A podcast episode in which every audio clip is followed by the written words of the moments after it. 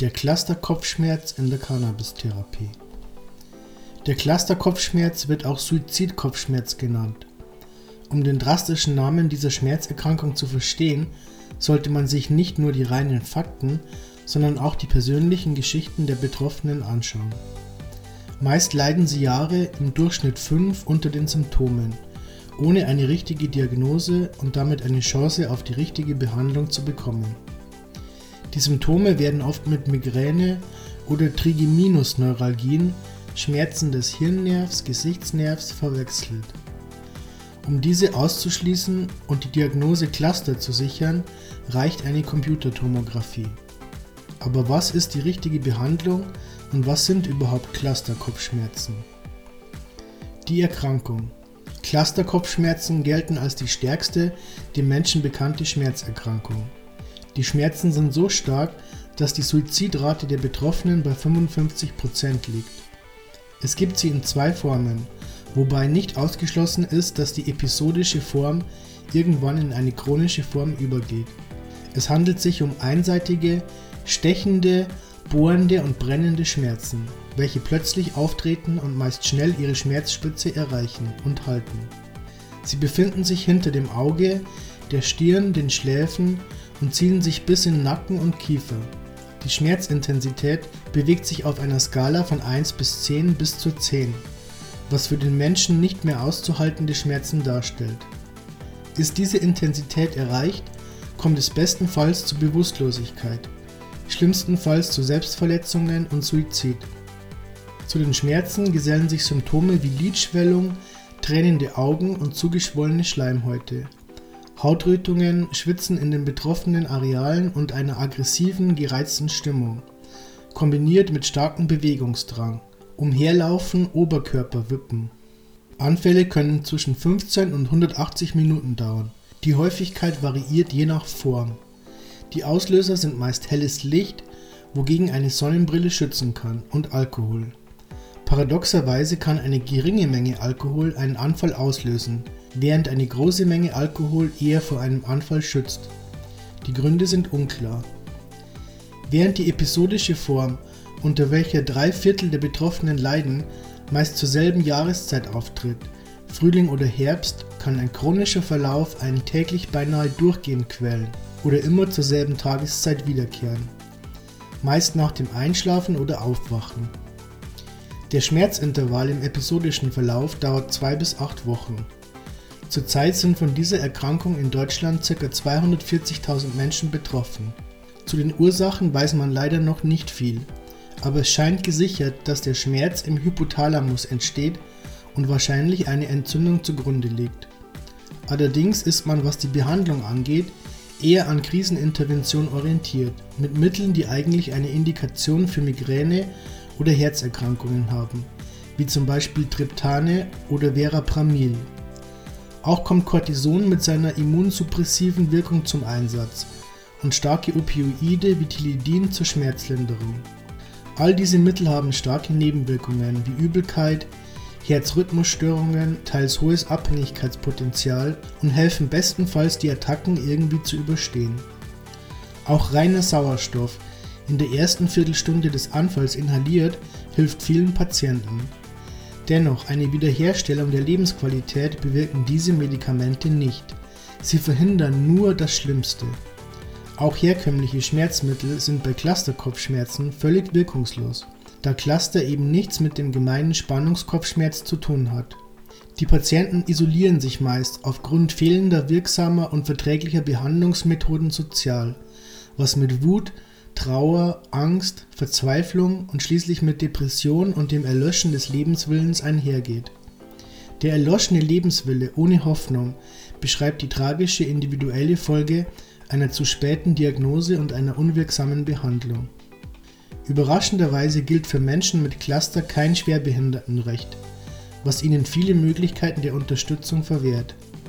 Umso wichtiger ist es, die Möglichkeiten von Cannabis als Medikament auszuschöpfen Bekanntermaßen wird Cannabis in vielen Ländern wie den USA oder Kanada sogar primär gegen chronische Schmerzerkrankungen eingesetzt, und seit dem Dezember 2017 soll dies auch in Deutschland durch das Gesetz Cannabis in der Medizin erleichtert werden Aber wie wirkt Cannabis eigentlich gegen Schmerzen? Cannabis gegen Schmerzen. Wir haben ein körpereigenes Endokannabinoid-System. Das heißt, unser Körper produziert selber Cannabinoide und verfügt somit über die Möglichkeit, auch zugeführte Cannabinoide aufzunehmen und zu verarbeiten. Inzwischen wurden in Cannabis 144 Cannabinoide mit verschiedensten Eigenschaften gefunden, was einen ungefähren Eindruck davon vermittelt, was mit Cannabis alles möglich sein könnte. Nachgewiesen wurden bis jetzt die Cannabinoidrezeptoren CB1 und CB2, welche gehäuft im Hypothalamus vorkommen, in dem ja bekanntlich der Clusterkopfschmerz entsteht. Diese Hirnregion steuert unter anderem den Schlaf-Wach-Rhythmus, die Körpertemperatur und Hunger und Durst. Dass das Gehirn überhaupt Cannabinoidrezeptoren besitzt, wurde übrigens erst Ende der 1980er Jahre von dem Wissenschaftler Raphael Mikulam entdeckt, CB1-Rezeptor. In den 90er Jahren folgte dann die Entdeckung des CB2-Rezeptors und des Anandamids, des körpereigenen Cannabinoids. Leider hat sich die Forschung, was Cannabis betrifft, viel Zeit gelassen. Für die meisten Erkrankungen fehlt einfach die Evidenz aus Studien, so leider auch bei Clusterkopfschmerzen. Allerdings hat 2017 eine bahnbrechende Studie in Italien stattgefunden, bei der es um Cluster und Migräne ging. Ein Schritt in die richtige Richtung und ein erfolgreicher. Auch wenn sich diese Studie nicht ausschließlich um Cluster drehte, hilft jede Studie die Evidenz zu verdichten um weiteren Patienten zu helfen. Außerdem fand man einen guten Ansatz für Clusterpatienten. In der Studie von Dr. Maria Nicolodi und ihrem Team, die am 24.06.2017 auf dem dritten Kongress der European Academy of Neurology in Amsterdam präsentiert wurde, fand man in der ersten Phase des Tests mit 48 Patienten mit Migräne oder Cluster heraus, dass eine Gabe von mindestens 200 mg einer Kombination aus CBD und THC die Schmerzen in Akutphasen um 55% reduzierten. Dosen unter 100 mg blieben dagegen vollkommen wirkungslos. In der zweiten Phase testete man 79 Migräne und 78 Clusterpatienten und wollte etwas über die vorbeugende Wirksamkeit von THC und CBD gegenüber der Standardtherapie herausfinden. Die Gruppen wurden jeweils geteilt. Die eine Hälfte bekam jeweils die Standardtherapie, die andere 200 mg einer Mischung aus THC und CBD. Nach vier Monaten zog man Bilanz und fand heraus, dass die Cannabinoide gegenüber dem Amitriptylin die Zahl der Anfälle bei den Migränepatienten nur sehr geringfügig besser gesenkt hatte, und zwar um 0,3%. Auch bei Cluster wurden keine signifikanten Unterschiede entdeckt. Interessant war allerdings, dass die Cannabinoide die Schmerzen der Migräne und des Clusterkopfschmerzes in genau dem gleichen Maße gesenkt hatte, und zwar um 43,5%. Allerdings gelang dies nur bei Clusterpatienten, die in ihrer Kindheit an Migräne gelitten hatten. Ohne dieses Merkmal waren THC und CBD für die Patienten bezüglich ihrer Schmerzen wirkungslos. Das Fazit der Studie lautete nach Frau Dr. Nicolodi, wir konnten zeigen, dass Cannabinoide zur Vorbeugung von Migräne eine Alternative zu herkömmlichen Behandlungen sein können. Zur Akutbehandlung von Clusterkopfschmerz sind sie nur bei Patienten mit einer Migränehistorie wirksam. Laut dem deutschen Gesetz von 2017 ist die Verschreibung von Cannabis für Schmerzerkrankungen grundsätzlich zulässig, was vielen Clusterpatienten einen Lichtblick bezüglich einer nahezu lebenswirkungsfreien Therapie war.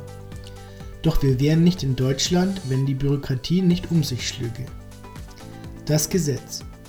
Im Juni 2018 zog ein Patient in Hessen vor das Landessozialgericht. Wie so oft, um im Eilverfahren die Krankenkasse zur Übernahme seines bereits verschriebenen Cannabis zu zwingen. Dieser Antrag wurde abgewiesen, da der Patient offenbar nicht ausreichend belegen konnte, dass er vorher mit einer Standardtherapie gescheitert war. Doch wenn man um seine Lebensqualität kämpft, lässt man sich nicht so einfach abweisen. Und so zog der Patient im Juli vor das Bundesverfassungsgericht, um doch noch seine Medizin zu erhalten.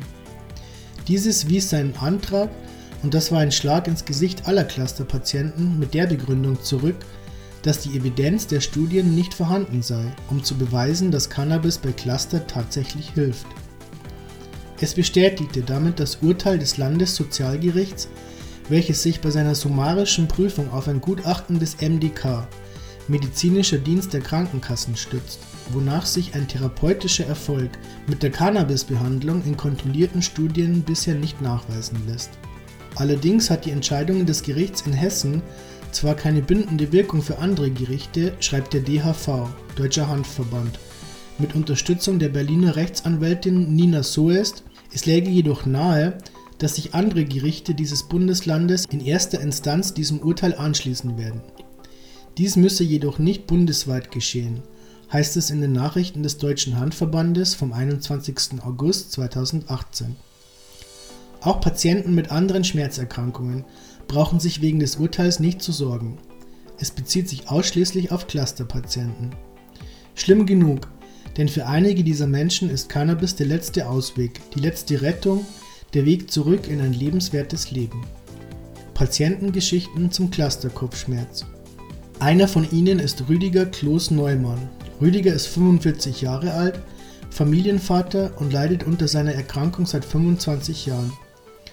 Vor fünf Jahren wurde sie chronisch und damit unerträglich, doch zum Glück trat zur selben Zeit Cannabis in sein Leben.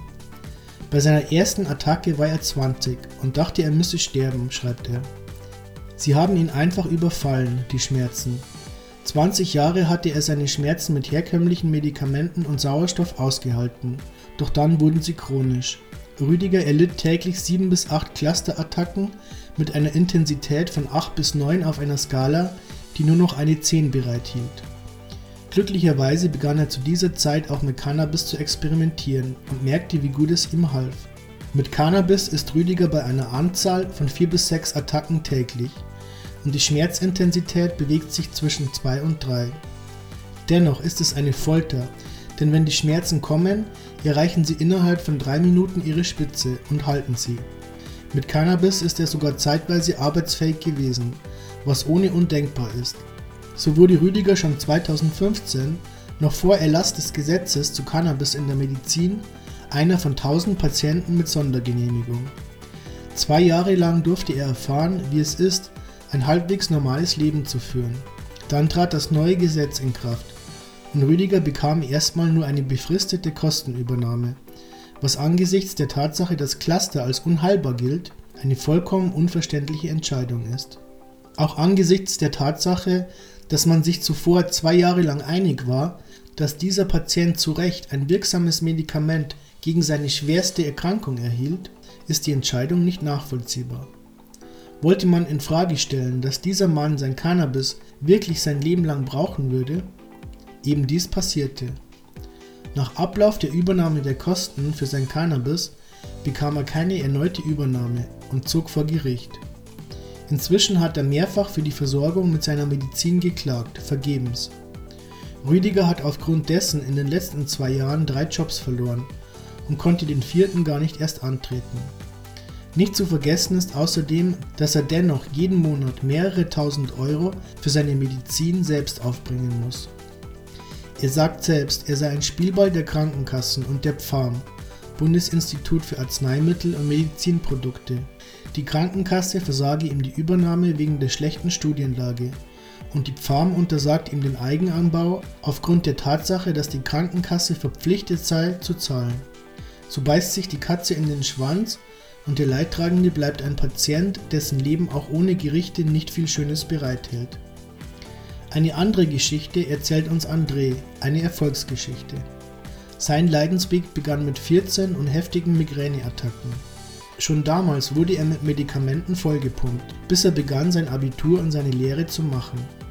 Wie viele Jugendliche, die zu Hause ausziehen und ihre Sturm- und Drangzeit in einer großen Stadt verbringen, begann er viel zu feiern und auch Drogen zu nehmen. Darunter waren, wie er mir erzählte, auch beträchtliche Mengen Cannabis. Es war das erste Mal in seinem Leben, dass er beschwerdefrei war. Und er hinterfragte nicht weiter warum, er genoss es. Das ging so bis er 19 war und seine Ausbildung beendete. 2003 fing also das richtige Leben an. So hörte André auf mit all der Feierei und natürlich auch mit den Drogen und ehe er sich versah, waren seine Schmerzen in voller Intensität zurück. Auch da war ihm der Zusammenhang immer noch nicht klar. Wer kommt schon darauf, dass Drogen einen heilen? Also begann ein nicht enden wollender Ärztemarathon, der erst mit seinem 25. Lebensjahr endete.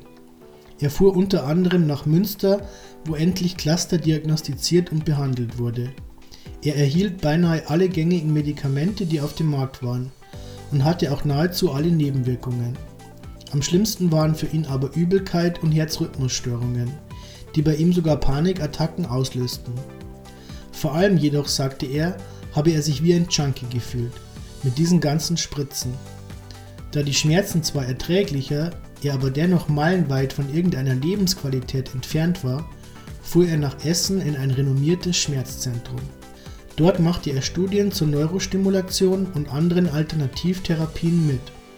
Doch nichts brachte den gewünschten Erfolg. Also fand er sich vorerst mit seinem Schicksal ab und überlebte die nächsten Jahre mit reinem Sauerstoff und ab und zu Cortison und Triptanen. Doch vor drei Jahren änderte sich sein Leben als er bei Bekannten zu Besuch war, von denen einer selbst eine Ausnahmegenehmigung zum medizinischen Konsum von Cannabis hatte. Nach vielen klärenden Gesprächen setzte André sich damals an seinen PC und suchte nach Antworten, Möglichkeiten, Gleichgesinnten, Leidensgenossen, welche er in Windeseile fand. Nach einem wiederholten und diesmal bewussten Selbstversuch mit Cannabis stellte André fest, dass es damals tatsächlich das Cannabis gewesen war, das ihm die Schmerzen nahm.